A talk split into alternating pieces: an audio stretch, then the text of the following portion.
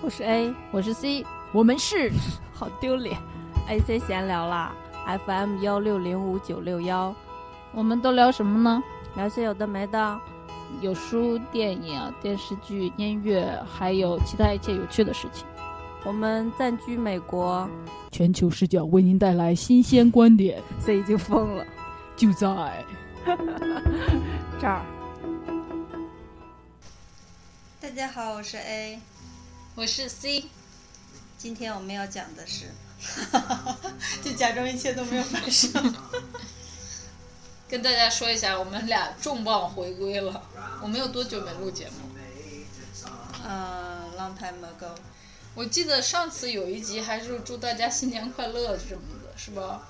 就是这样，我们先录录到夏天，然后我们就去玩去了，然后就一直说，哎呀，夏天要在外面玩，好难过。等冬天，结果冬天就在屋里待着，然后现在开春了，开始录节目了，春心荡漾，想录节目。嗯，也不是无缘无故的就缺席啊。嗯，因为本人我呢，那个漫漫无期的学终于上完了，我毕业了，哈哈哈哈哈。啊，恭喜博士！你你要叫我 doctor 吗？对呀、我现在也认识一个 doctor 了。我那个哪儿肠子不太好，给我看看。我可不是那那样的 doctor，那，那你是哪样的 doctor？我是这样的 doctor。哎，感觉咱们俩有点儿这样吧，就是我觉得呢，好久不录节目也有好处，因为我觉得我又长大了。此处要配以呕吐的表情。为啥呀？因为我现在在听，之前刚录完好多期的时候，我越听越喜欢。然后现在我经历了一些人和事，在过去的那个夏天和冬天里，然后我就觉得我的想法又变了，就而且还觉得自己节目里啰嗦，所以我在此要立下志向，就是后面我录节目的时候一定不啰嗦，我争取把话说得更有趣，但简短一些。嗯，那我就负起监督的责任吧。你要负起掌握百分之五十话筒时间的责任。对，我觉得你想要缩短自己说的话，有一个东西你要记住，就是不要抢话筒。这样我就用两根手指拿话筒，这样我能把的不那么紧一些。我想起来，以前防止你那样，我好像有立一个规矩，就是话筒必须在我手上。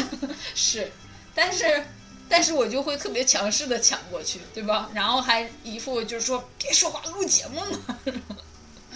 嗯，好吧，呃，但是呢，大家同时也发现，就算过去了这么久，我们俩还是非常自恋的，一直在听着自己的节目。对，大概前后听了有两百次了吧。我想说，我们重磅回归是卡卡的，然后我又突然想起来，就是在这期间一直有一位热心听众留言问我们到底去哪儿了，我在此向他表示感谢，他就叫卡卡的。我们卡卡的回归了啊，卡卡。对，呃在此对你表示感谢。呃，然后我们说一下节目吧，想讲啥？这是一个挺特别的主意。等一下，你这样突然，我们俩一起在节目中提到卡卡，卡卡会不会太兴奋了？所以我突然调转话题了，你为什么还要把它调转回来？啊，好吧，好吧，那行，我说一下我们这次要讲的东西啊。呃，对了，我们觉得之前我们讲的书的那几期节目，呃，听的人比较少，然后可而且可能会使得一些人觉得，既然听了节目就不用去看书了，这是违背我们的初衷的。所以我们现在初步决定，以后不再那样详细的解读一本书，我们可能会简短的介绍一下一本书，或者是呃为大家朗读里头的一些片段。朗读就算了，你会读吗？还是让我读？我读又太深情并茂，我怕大家受不了。我也可以读啊，但是最近有一个央视的节目叫《朗读者》还是怎么着，挺火的，就是就是请一些人过来，好好的读一些作品。是吧？大家读高潮了吗？就是听说节目质量很好，九点二分呢。哦，那去看看。我觉得可以在说完电影之后放一些书。我说着说着自己突然笑了，因为我们之前一直说各种录节目的新的想法，然后就从来没发生过。你的意思是在我们讲电影讲的非常嗨的时候，自己给他解，最后解个嗨，然后读一段。不是读一段，就说一些，就是因为你你讲一个小时的书，好多人觉得说哇这听起来好闷，我不我不听了。但你如果就放在电影后面，可能他正在干嘛，也没有手过来调，可能正在跑步，然后就接着把那个书的听了。嗯，因为其实我觉得，只有比如说十分钟去介绍一本书，真的是很不足的。你对这本书，你还没有讲清楚他在讲什么，怎么去讲自己的感想呢？那要不这样，我们录一个十分钟的，然后就说下面一集是专门讲这个书的，所以听了那十分钟的人，要是想听就去。哎，我们不是一个不考虑听众的节目吗？我们重磅回归，为什么心态变了呢？就是嗯，也希望自己做的东西有有被对等被被对等的对待嘛。能减轻一些对死亡的恐惧，是吗？现在请进入我们这一期的主题。这一期呢，我们打算讲两部电影。为什么两部一起讲？因为第一部虽然很流行，大家大大热，对大热门，很多人很爱看，但是我们俩不太感冒。但是呢，光讲它又不足以撑一期节目，所以我们要把它呃当个引子，重点是讲后边的这部电影。为什么大热不太感冒还要讲？就是觉得还是有些想法想说，而且说不定能凑个热点呢。对，其实我们两个虽然嘴上说不考虑观众，但还是希望能，嗯，对，就是大家听好了啊，重磅回归从来都是凑热点。好了，我就我现在隆重介绍一下我们这一期的呃题目，就是。你忘了？因为我在想要说《拉拉 land》还是说《爱乐之城》。说《爱乐之城》吧。嗯，题目就是《爱乐之城》之后的大空头。没错，就是两部电影了，名字都在题目里。第一部就叫《爱乐之城》，也叫《拉拉 land》；第二部就叫《大空头》。你这句话就是啰嗦了，把这掐了，让我说。第一，不不不，有些。这两部都没有看过的人，就根本不知道我们在哪里断句啊。就说可能第二部电影叫《空后大空头》，然后就说后大是哪儿？对，就是先要保证清楚，再保证简洁。可是那个不是有书名号吗？题目上。哦，你说后期吗？对呀，还有后期制作呢。哎，一时没考虑到。我来解释一下英文名吧，好不好？好，就是《爱乐之城》的英文名叫《拉拉 land》，呃，不是同性恋那个拉拉，呃，同性恋用英语不这么说好不好？啊，也是哈，哎，对哈，哎，我已经中英有点混了，就是《拉拉 land》的意思就是极乐，所以它虽然叫爱乐之城，但是这个。词是就是极乐之土的意思，就是我我想举个例子，就是我最近呃工作上的一些事情，然后跟别的人接触，就发现那个别的人活在一个过于单纯、想法简单的环境里，然后我老板就说 they were kind of like living in a la la land，就是说他们好像住在极乐之土一样，根本不知道人间的疾苦，就这么一个意思。其实我觉得爱乐之城，呃。更多的是想要表达这个是一个音乐剧的翻译，就是《音爱乐之城》并不完全对应《La land》就是极乐之城的这么一个意思。也不是《拉拉烂》不一定是极乐之城，就是那一块土像净土，没有没有没有 city 的那个城。室外桃源。世外桃源对，然后那个呃大空头呢叫 The Big Shot。那个 shot 就是矮那个意思，但是在那个股票交易里面，shot 就是做短，啊买空，所以就是 the big shot 就是一个大买空，所以它叫大空头，然后翻也可以翻译成大买空，就来来买个大空，大空卖一个，到底是买空还是卖空？卖空吧，抛售吧。不是买。你等会儿说电影你就想起来，他们是去买 against American 哦 economic。我买你得卖啊，所以我就来来回回的说，我鬼畜了。给你做个后期好不好？卖卖大大大空头卖卖并不好笑。大空头卖头。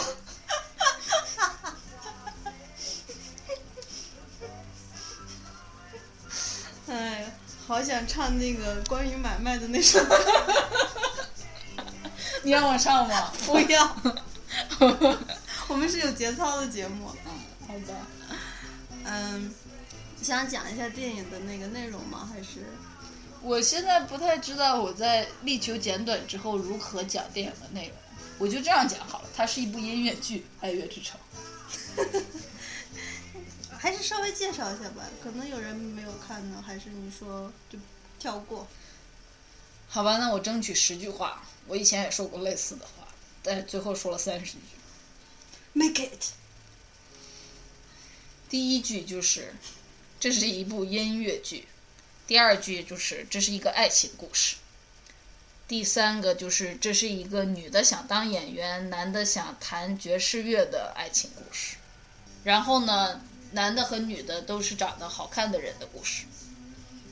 他们曾经各自的在不同的时期追逐过自己的梦想，但是走向了完全不同的方向。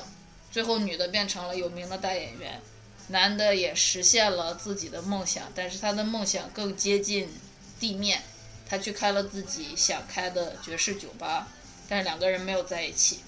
但是电影里面有一段特别华丽的平行时空里两人可能在一起的这么一段，应该是那一段把好多人看哭了，或者觉得看高潮了，然后给这个电影带来了。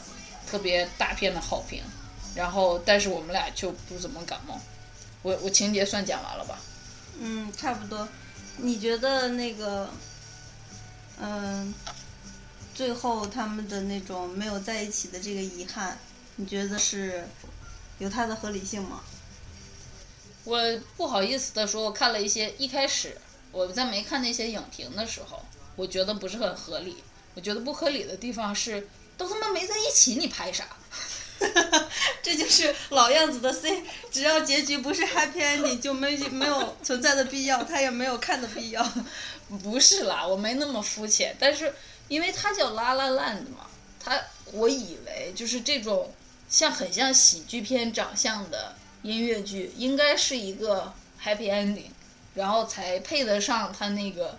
很很华丽的调调，然后很精致的音乐背景啥的，结果没在一起。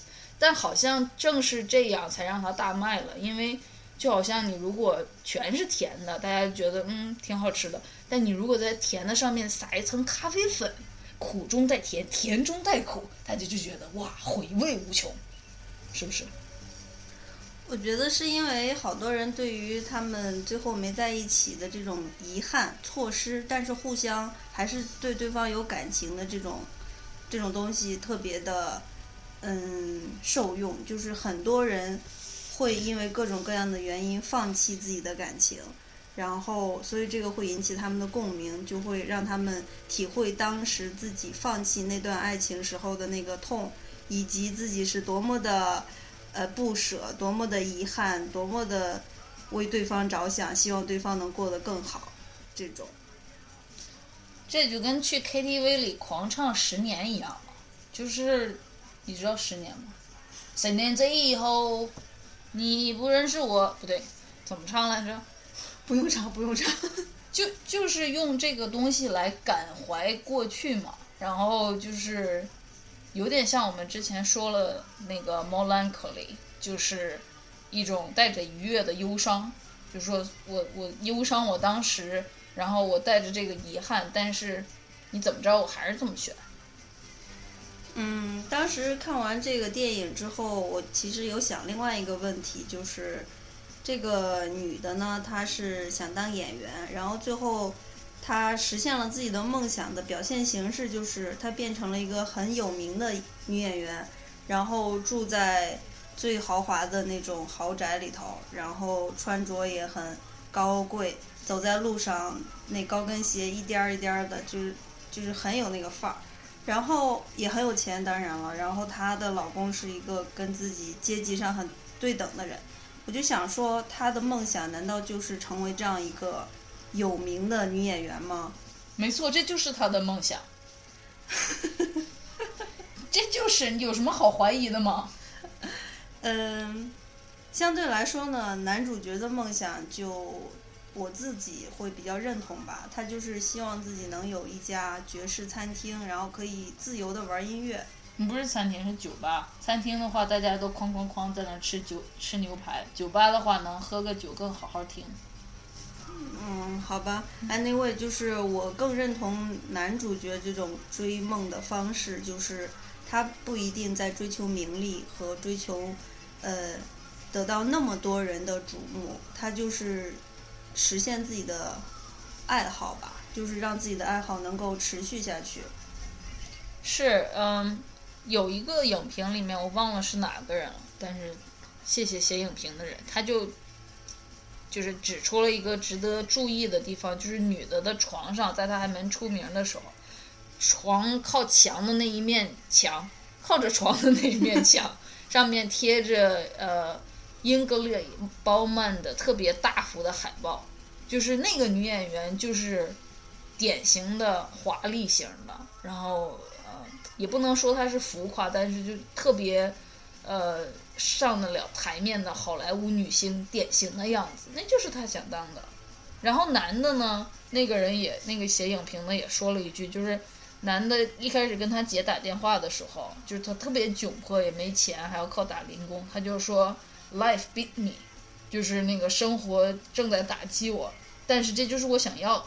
然后就是那个人就说，他就有一种古话说叫“文章赠命达”。就有的时候，作家或者是艺术家会为了能让自己创作而故意把自己自己 自己制造成一个险境或者不那么舒服的环境，才能激发艺术灵感。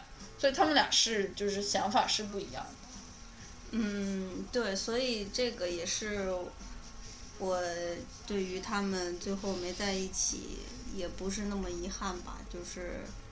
嗯，本来也不算是一路人吧。是我就是那种呃，一开始看的时候完全看靠自己的本能，就觉得说，哎，在一起啊，在一起啊，这不是挺你也喜欢他，他也喜欢他，在一起啊。结果他们没在一起，然后我出了电影院就很生气。但是后来我就是又理了理，我就发现说他们在一起应该不会幸福，应该也会吵架，因为你看女的想要的就是。到处拍拍电影，享受名利，然后去做那种，在还在像自己当年一样还在做着演员梦的那个小姑娘之前之前面面前举手投足摆出一副我现在可成名了，你还差得远，马达马达达那的样子，马达马达达那，然后男的呢，应该就是说，哎，你干嘛做那种事？你就好好弄呗。然后我今天晚上还有演出，我就不陪你去那个什么酒会了那种。就是应该他们俩在一起也不会那个。嗯，对，就是说对于他们不在一起也没有那么遗憾，因此也大大的削弱了我对这个电影的共鸣。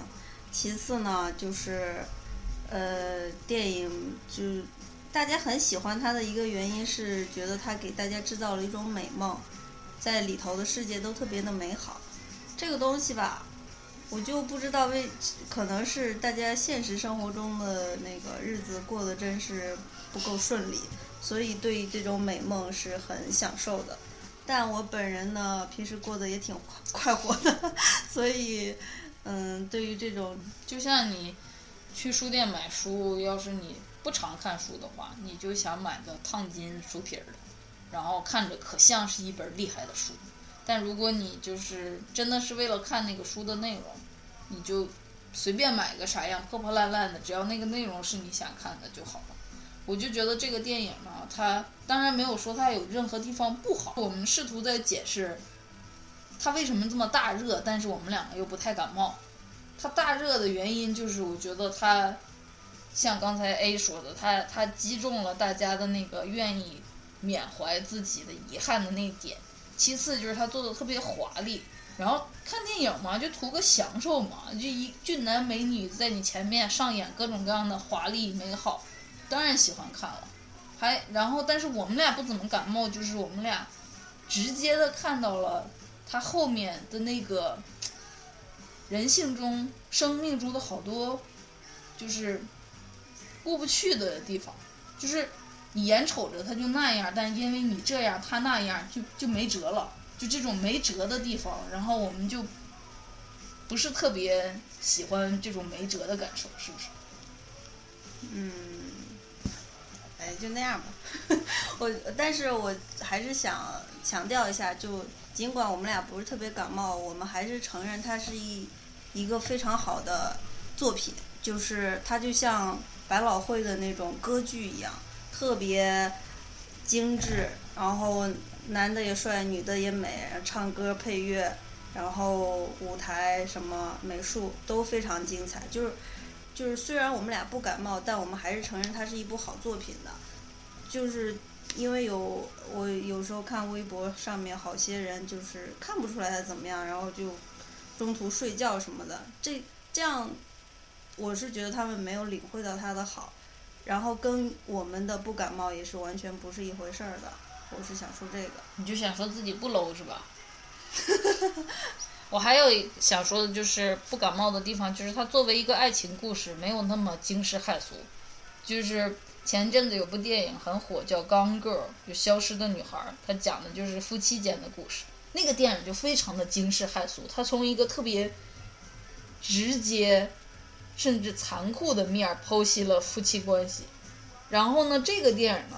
就像就给我感觉有点像老男孩一样，就展示给你一种遗憾。然后呢，你看了之后，然后呢就说哦，好吧，我多少理解一些当年的遗憾。可是你当年再多努力一点，可能就没有遗憾了。然后你就说我当年不能努力一点，不能努力一点，你遗憾个毛呀？那不就那样了吗？你不就是说，哎，当年就应该这样，因为我不能努力，那那就不叫遗憾，懂吗？这是语文问题。所以就是你不知道这种这种自己又无力，然后又很珍惜那个东西的那种那种那种 feel 吗？大家就是要那个嘛。但是我就是想说，对于我来说，我并不遗憾他们没有在一起。我觉得他们就不应该在一起。哦，是啊，所以就就没有更更没有那份遗憾，就更没啥可品的了嘛，对吧？对，就是所以他没有留下留给我们值得品味的东西，所以呢，我们想呃跟这个做一个对比，讲一下《大空头》这部电影，就是呃《爱乐之城》呢，它是给大家呈现了一个美梦，然后很多人很喜欢，但是相对来说，《大空头》就特别，《大空头》是一个噩梦，对，就是它表现。大空头是基于真真事改编的嘛，所以它是真实发生的，在发生在这个世界上的，又荒诞又荒谬又是真的的事情。我想说一下，你得说一下大空头是干啥的。你一直说荒诞真实，好多人没看过嘛。嗯。就是他讲的就是零八年那个金融危机的一个侧写。就是金融危机这个东西拍了好多电影出来了，这个可能不是第三部也是第四部，但是他还是找了一个很好的角度。他的角度是什么呢？就是金融危机里面，呃，有对这个有一点了解的人都知道，它其实就是美国华尔街自己创的那种，把那个不是股票，呃，按揭，按揭的东西打包变成一种金融工具，一卖再卖，一卖再卖，每个人都在这个过程中赚钱。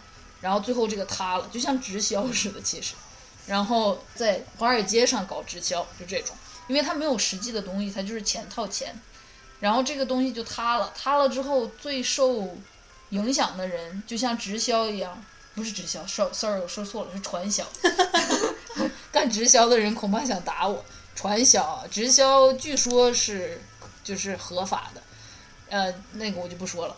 就传销，但是如果是传销的话，它最后如果你这个模型塌了，受损失的就是当时还在握着那个东西的人，嗯，还在握着以为他买到的东西的那那一张纸的人，就是他们就是都小额投资者嘛，比如说我把我的养老金投给这个银行，让他帮我做那啥，就都没了。好多人没了自己的养老金，没了自己的房子，没了自己多年的积蓄，所以才导致美国甚至全世界的经济这么一个大萧条。但是在这个过程中间，有人挣钱了，就大家觉得华尔街不都是人精待的地方吗？怎么会犯这种错误呢？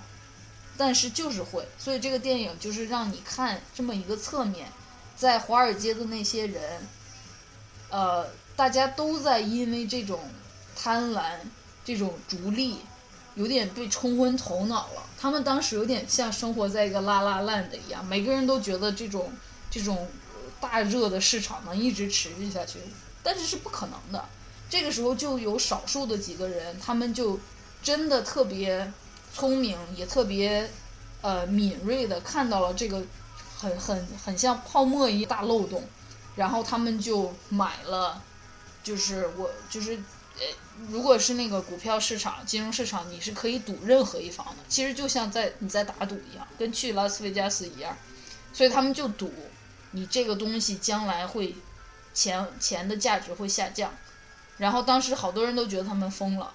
然后甚至他们自己也经历了好多波折，因为有一个人他不仅是拿自己的钱，还有他投资者的钱去赌这个市场会下降，结果真的下降了。然后就在这个过程中，你就能在电影里面看到，就所有这些人，哪怕他们都是华尔街的精英哦，都不愿意去真的去面对或者看，甚至当那个危机都已经发生了，也不愿意承认，还在那试图试图用他们的一些把戏来维持那个幻象。但是这些人就特别一针见血的扎到了那个心脏里，然后最后全世界都输钱了，只有他们赢钱了，就这么一个故事。但是是它是真的哦，它是真的，不是不是编的。嗯，所以我就是说想跟那个《爱乐之城》做对比的，就是那个是造出来的美梦，看起来美，然后但是在这个就是我一定要说，这个就是美梦破了之后的景象。对这个景象呢，就是特别残忍，就是整个世界，就是很多人都受到了损失，家破人亡的那种。但是这个电影其实它是从这几个，呃，幸存者，不仅是幸存者，也因为自己的真知灼见，然后没有破产，反而，呃，挣了钱，挣了钱的这几个人的这种角度出发，就是他们身上有特别宝贵的品质，就是能够面对。在面对泡沫的时候，他能面对住，就是忍住那个诱惑，而去揭开那个美梦的皮，然后看到那个像骷髅一样丑恶的现实。就是他们很勇敢又智慧，所以我觉得这个电影里头的这这些的精神才是真正就是值得我们去那个记住的，是在直面生活时需要的。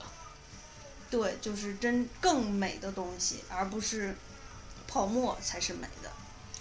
对，它是一把金子做的刀。什什么意思？金子做的刀，它闪闪发光，斩断荆棘，带领我们向前。我还有一个要说的，就是有人会说他们这几个做买空的人是发国难财，就是你都看见这个了，你不能去。就是告诉大家嘛，你你你就赌他们的反面，然后看着他们倒塌，看着他们那不行，让到你手里。但是不是没这样试过，而且这几个人也都不同程度上的受到了内心的一些煎熬，而且他们也不是一帆风顺的把这个钱赚到手的。所以如果说那些很贪婪的华尔街的人，一年一年的，即使看到了这样的问题，或者选择不看，或者蠢到根本看不出来，剥削着这些投资者的钱。他们这样发现了问题，干一回买卖，拿回值得自己的智慧能能配得上的钱，真的不算什么。呃，要说一下，就是他们这个挣钱，就是其实是对自己的一种保护。你要在那种情况下。因为他们也都是做的很大的公司的那种人嘛，就是你如果维持现在跟大家一样都沉浸在美梦当中，你最后一定会破产。所以他们就怎么能够不破产？他们做了这么一个行为，然后在做不破产的同时，因为那个市场破了，他们就会挣钱，这个是正当的，就是他们做的是正当的。人们当时那种在美梦当中如痴如如醉，那种花天酒地的那种状态，人为什么要活在那样的世界里，然后觉得特别的满足，然后一直想持续那种状态？我不是特别能理解，就是就不像真的这样好吗？我觉得人类做 human being，它有一个呃有个天然的缺点，就是短视。这点可能是跟动物性来的，就是如如果我要把我旁边的我我现在饿了，然后旁边的邻居每天晚上能陪我说话，然后能帮我抵抗孤独，但我饿了，我就得把我邻居吃了。就是他就想不到哦，邻居没了。然后我那个没人陪我聊天了，然后我就就没意思，然后可能会孤独，然后得癌症，然后也早死。但他为了今天的这口那啥，他就把邻居吃了。我说的是动物啊，不是人。我不是很理解你的逻辑。算了算了，我就举举一下那个电影当中的例子，就是当时最开始是一个嗯一个。也是个 doctor，人家是真正的医生啊，就是一个以前当医生，后来转行了做这这方面的一个人。他是，因为他就是会看各种各样的报告报表，然后去看这些数，他就发现就是那些呃贷款的人还还款的那个率已经非常低了，这是很危险的，所以他就开始做那个决定，然后他又去，就是别人也知道这个消息之后，别人就去。真的去那些呃乡村去一家一家的探查，去问他们为什么不还款，现在是什么情况？然后就发现就是很多房子是空的，然后也没有人在管，很多人就是就是把那个款贷了之后根本就无力偿还，就是没有无业者，然后或者是收入非常低的人还可以贷很多钱贷款去买好多栋房子，这个东西是很那什么的，你说？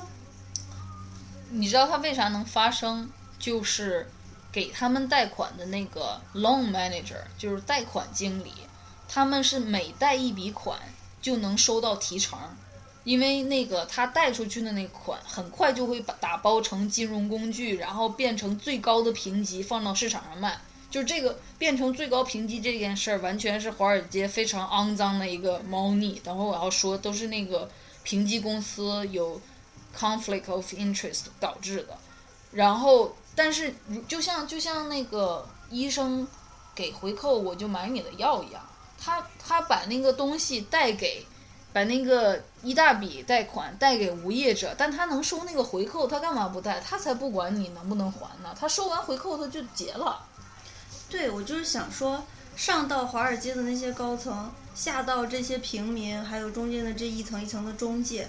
每一个人都在干着这么荒谬的事情，他们就不会感觉到害怕吗？就是打，就是为了眼前的钱，因为华尔街愿意给他，比如说你你贷出去一个一百万的款，我给你一万的回扣。华尔街愿意干这个事情，是因为他立刻就能用一百零二万的价格把这个卖给投资者，华尔街立马自己转手挣一万或者甚至五万。我知道你的意思，就是当时那个场面就导致大家从上到下都愿意这么做，就是因为它行得通。我就想说，为什么它可以这样长续的这么一直行得通？就是我觉得人人在那个时候已经被麻醉了，就是都喝醉了，都都觉得都在做梦，一直在做梦。就是我这点不是特别能理解，就是一个一个你清醒的人类，你正常的人，你有正常的智商。你，你就能，就就能这样。其实这不一定是做梦，这就是一个，还是我说的人性的弱点。因为华尔街这个事儿，因为它有一个大漏洞，然后最后他那些人真的不还款，这个这个事儿就就包不住了，就捅破了，然后世界经济就崩溃了。但是有很多国家，我就不说是哪个了。就还还在那种，他们的民主或者什么都还在发展的那个过程中，就腐败特别昌盛。就比如说那个南美洲或者非洲什么一些小国，我没有影射什么，就是那个腐败猖獗到你没有腐腐败，没有那个呃贿赂就干不成事儿。这个这个东西怎么倒倒台？如果他的人民没法反抗，他上层的人一直是用这么一个腐败的模型来治理国家，他就一百年都能是这样的。然后，如果他有特别严严格的那种，呃，军队或者管制，你任何的那种民间抵抗都起不了作用。然后，不不同团伙之间的竞争也都是腐败之间的竞争，你给的多，我给的更多，就就就就像地狱一样，真的，真的就是没有一个能到头的时候。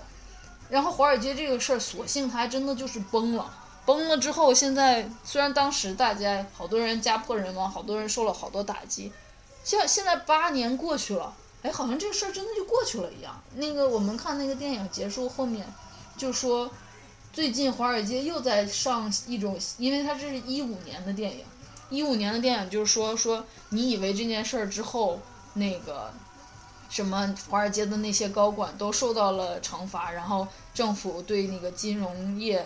呃，实行更强严格的监管，让好多人因此进了监狱吗？并没有，没有任何人，华尔街没有任何人坐牢，只有一个人坐牢了。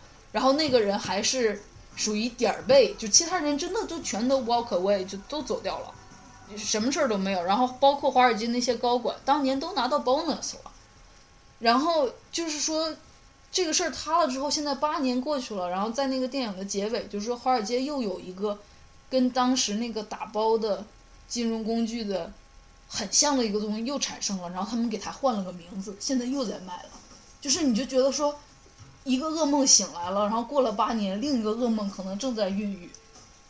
我就觉得这是一个全国上下甚至全世界上下共同的一个大阴谋，就是由于人类的贪婪、自私、愚蠢导致的。是吧？不过你说我们节目做到这样好听吗？大家一直听见我们的 anger，需需不需要把它化为一种嘲讽？那就让我们来谈一谈 Mark 吧。哦，Mark 是我们两个都很喜欢的一个角色，就是他是一个特别不快乐的银行家，就他跟那个那些很贪婪但是又很浮夸，然后。呃，不正视这种东西就就低头赚钱的银行家不一样，他就是，呃，特别看不惯这些贪婪，就感觉他像是一个金融界的侠客一样。然后电影一开始他就跟他老婆在那儿抱怨说：“你说人们都怎么了？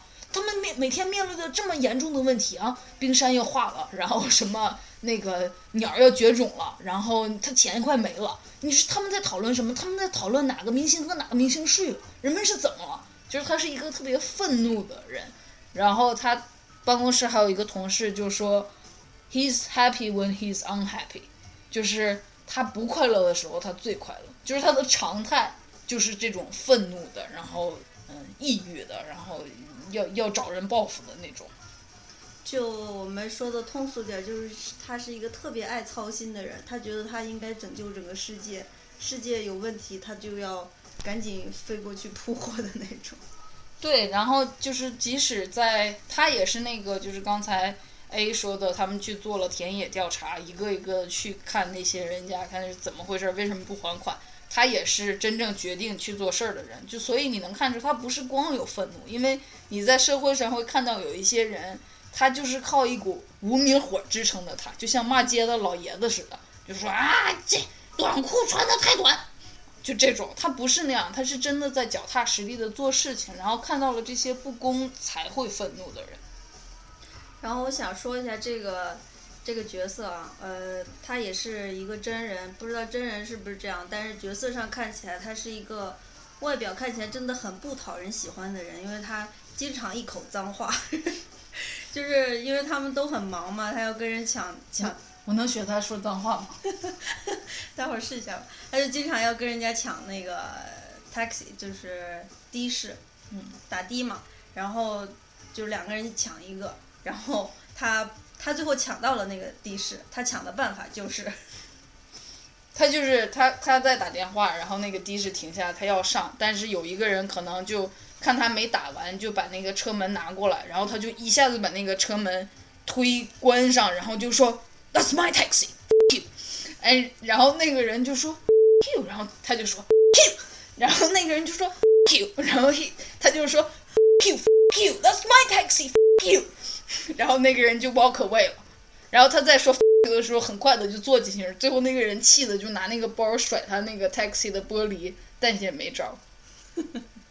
我我不知道我们最后会不会把这段播出去，可能会一直逼一逼。为啥呀？我觉得这个说出来很很爽的。我建议听众们跟我一起重复。还有未成年呢。这又嗯，好吧。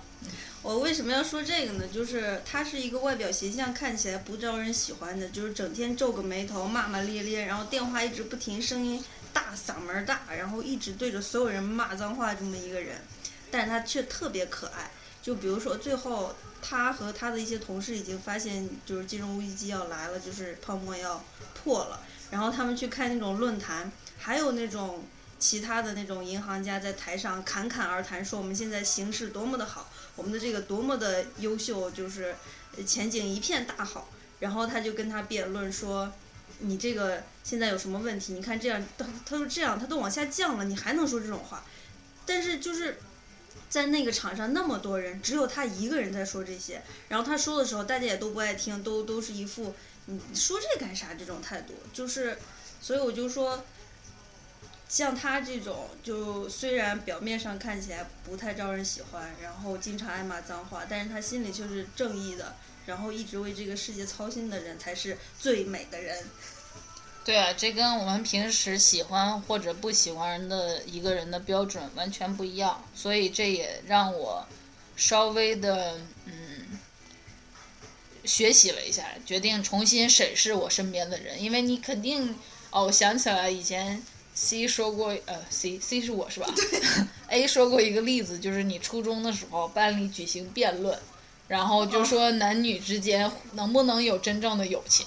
然后你们呢，作为初中小朋友，也都是比较不敢面对现实的，就好多人就说有，不然的话男生女生怎么说话，对吧？然后就有一个男生，然后你你就说他长得也不好看，平时也不是班里的主流，也不是受欢迎的。就一直在那大声疾呼说没有就是没有，然后最后你们说有男女之间有友情的那个队赢了，然后即使是那样，他还是在那疾呼说，啊，就算你们赢了也是没有。所以我现在觉得真的挺应该尊敬他的，他说不定现在是个人物了，至少他的当时的这一片试图挽回局面，然后一直在告诉大家正视这件事情的精神可嘉呀。对，我就想说，其实无论在你看啊，我那个是发生在初中时候的事情，然后这个 Mark 是零八年金融危机的时候，还有 C 呢，其实也有一点这种精神，就是在很多场合、很多情况，你处于很多位置的时候，都有可能会遇到这种情况，但是站出来说的人就非常少，就是作为。站出来的一员，你有什么想说的？我觉得不是我站起来了，大家都坐下了，然后就就是很多时候我并没有，我觉得那个 Mark 可能跟我想的一样，我并没有真的想做跟别人不一样的事情，我只是在做好像应该是这样的事情。我知道了，就是说这个世界疯了，你是正常的，你反而显得是那个不一样的人。也不到疯了那么严重嘛。我举个例子，我以前在那个节目上说过，在我们的第一期节目，是我们讲布鲁克林那期吧，我就跟大家说我是马群里的驴，鸡群里的鸭，就怎么着的，就是跟大家不一样。然后我当时好像还说我来美国了之后，觉得好受多了，因为美国就是一个动物园，什么人都有，然后你你当啥都行，就像那个疯狂动物城似的。我还挺喜欢看那个电影，我们哪次可以讲一下不？然后呢，结果最近我在工作上，我不知道是我在这个地方干的时间久了，我已经从一个学习的态度变成我身处当中，我已经知道哪儿是怎么回事儿，然后就是像老油子了那种。虽然才两年，但我学东西特别快，我特别聪明，特别优秀，啊，所以渐渐的我就发现，哎，好多事情不是那么合理。然后比如说我们开大会，就是全那个组织里面跟我类似职位的人都聚在一起，然后就会被问说，哎呀，有没有什么想法呀？那啥，你明明看见那些问题在那儿，但是没人说。哎，或者就是他们就就都已经跟你说说今天这个会我们是为了说问题而开的哦，好多人还是不说，就一直到像我这种 trouble maker，哔哔哔哔哔哔一直在那说，然后他们好像有些人就稍微有了一些胆儿，然后能附和着我说一说，但一到那种真的就是一个一个人在上面提问，下面乌压压坐一片，然后就说大家有什么意见吗？然后你要是问问题，你一举手，刷刷刷刷刷，眼睛什么头全都转过来看着你的那个时候，真的就没人问。然后我作为一个 Asian，一个长得跟大家都不一样的人，然后就一直举手，然后带着我些许的口音说：“我要那啥，你你没说那啥呀？”然后你就是 我，然后我一直会那个下了班之后我会跟那个 A 说：“我说我到底有没有很烦人？”然后此时 A 还鼓励我呢，说：“你想想 Mark，你没有烦人，你就是有真知灼见。”我在想 A 是把我往火坑里推？啥时候我要辞职了？你是给我赡养费吗？我我并不是随便就认同 C 的做法，我有认真的问他几个问题。第一，你有没有故意的哗众取宠 之类的？他都他都会会说没有，他真的是想知道那个问题。所以我觉得这个就是重要的，只要你是真的想知道。而且很多时候我是真的想说，如果他们能 fix 那个那个系统中的那个问题，大家都会省好多时间，life will be a lot easier。为什么为什么不提出来呢？呃，C 的工作经验比较多，他回来会他会跟我讲很多他工作遇到的事情，我就发现这个世界上想把事情做好，这个事情就是想把事情做好的人真的很少，可能就一成吧。啊，我也觉得是，就是你从我现在周围放眼望去，比如说我们那个部门算是精英比较云集的了，所以我挺喜欢在那儿待着的，也谈得来。但你如果放眼望去，比如说我去学校开那种大会，嗯、那学校我不小心说了我在学校工作，啊，好像之前说过是吧？好吧，呃呃，就是那种比如说有一百个人在。然后可能有两个人会，我我每次都觉得只有我是那个提问题的，然后另外还有一个男的，他是另一个那个部门比较稍微大一点的部门的主管，我觉得他好像也会提一些这类的问题，但他没有我这么 involving，我觉得他可能有一点 give up，give up 就是 involving 就是投入，give up 是放弃，就是他就觉得说我就 complain，我哎我一说起工作的事情，英文就停不下来。哦，但我突然想，我我工作我上学的环境，大家大部分人还是都会想把事情做好的。拜托，你那个地方是博士圈儿，你那叫 self selection，就是自我选择，能进你们那个圈儿的人都不会太挫。我这个圈儿好多人就就是没有那个 thriving，就是自我驱动的那啥，有可能好多人就大学毕业和就是为了找份工作，然后做着做着在学校做了二十年，这跟你那圈儿根本没法比。所以就是说呢，如果你是一个想把事情做好，而不想着，呃，勾心斗角啊，或者是怎么怎么样啊，那你就是一个优秀的人，是吧？是，但是勾心斗角这类呢，还多少要懂一些，因为你不想说在你好好的做正经事儿的时候被人给坑了，所以，所以甄嬛还是要看的。就我的意思是说，就是你所有的你做的事情的出发点是为了让这个事情变更好，而不是为了刁难那个人，而不是为了从刁难别人这件事情上获得一些优越感、存在感，这就是非常非常 low。这这点我觉得英文挺犀利的，因为英文有个词叫 malevolent，就是故意使坏。它那个解释就是说，故意使事情往更糟的方向走。然后中文就没有这么个词，中文就得用“故意使坏”四个字，或者用民间的话叫“搅屎棍”，就是没有一个词来说这个，你知道吧？哎，我觉得搅屎棍不是那你说的那个意思，我觉得搅屎棍是因为他傻迷糊，所以才那样吧。没有，就是有一次我忘了是李海鹏说的吗？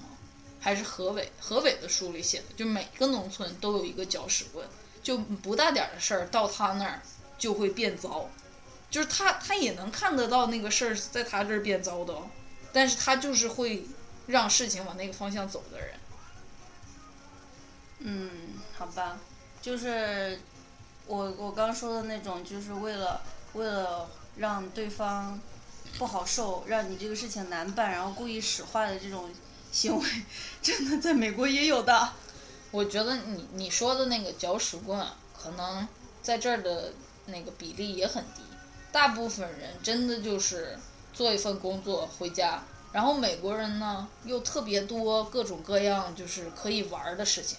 就我以前工作的地方有个老太太，她就是她工作挺一般的，但是她自视很高。然后她自视很高来源于什么呢？她有特别多课外活动。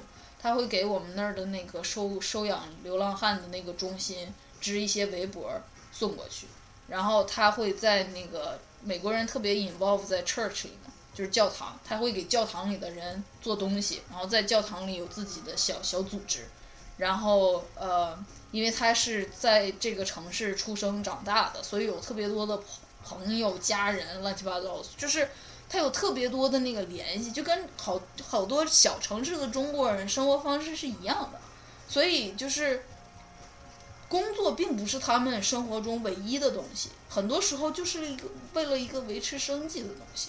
但是呢，因为因为人类的一些怎么说呢，没有自知之明吧，有些人即使把工作干成那样，也觉得升职啊、加薪呢应该轮到自己，就是。如果你真的每个人都有自知之明，就就知道自己值多少钱，干多少活儿，回家该干嘛干嘛，就不会有办公室的那么多斗争了。就是活儿又干的没多好，然后还要争那些屁大点儿的事儿，还耽误了想好好干活的人把那个事情推进下去。我想起来以前你讲的你妈升职的时候，哎呀，别讲这件事儿了。好了好了，我我我讲了，我想好像差不多了。你还有什么想补充的？我们讲了两部电影，就哎就不说书了吧。嗯，不说了。说书，呃，就不说了。但是我建议大家多去看电影，就是这两部虽然我们讲了，嗯、还是要去看一下。就是我有一个朋友最近生孩子，然后又养孩子，忙得很。然后我会邀他去看电影，之前就不管我约他去看什么，最后都会变成动画片儿，因为他要带孩子去。然后终于现在孩子稍微长得有一点大了，我们去看了一个就是不是给孩子拍的动画片的那种电影，然后他就在那儿哭说，不是真哭，就是说两年了，这是第一次看真正的电影。然后呢，他也是一个就是工作上什么的都对自己要求很高的人，但是他。作作为一个朋友，我不好当面这么跟他说，他是个美国人，嗯，有的时候跟美国人说话有一点像拉拉烂的一样，最好不要那么的切扎到心里那样，就是他的灵魂有点干涸了，因为每天面对的就是自己的那点事儿，自己的那点工作，同样的压力，同样的繁忙，然后你如果不去看电影或者书，能多少？换一口气，看看别人的生活怎么过的，试试别的想法是怎么经过你的大脑的，你就日复一日的在那样重复消耗自己。然后呢，那天 A 说了一句很很那个有道理的话，他就说，他我那个朋友没有什么生活的智慧，所以在面对这些残酷的现实的时候，只能努力工作，是吧？你是这么说的吧？就是哦，对你说的是，他对于生活的残酷茫然不知所措，只能努力工作。所以就是，就是多看看书啊，或者什么的，还是好处。所以现在我在这说，但是我其实是在侧面的试图影响我那个朋友，比如说我会邀他去看电影或者干嘛。如果大家身边有这样的朋友，呃，也也做跟我类似的事情，你可能直接告诉他太刺激人了。就是你多多试图间接的影响一下他，也当那个救赎了，做一点好事。嗯、就这里再次强调一下看书的重要性啊，就是就是你就知道生活是有很多出路的，天地是非常广阔的，这个世界是很大的，它不止以你眼前的这一条路，就是一一条路走到黑，然后你就不可避免的要陷入一种绝境，不一定的，一定要就是看书。对，就比如给你讲个例子，然后我就收尾了。就是如果你在一个窄胡同里，前有狼，后有虎，你怎么办？上房啊！好吧，那我结了吧。嗯我们想送个歌吧。还没挑好，听着啥是啥吧。嗯，好，就这样吧。嗯，争取下次早点见。不要说这种话，我们就重磅回归了这次。下次还再看吧。嗯，好，拜拜。拜拜，Good night。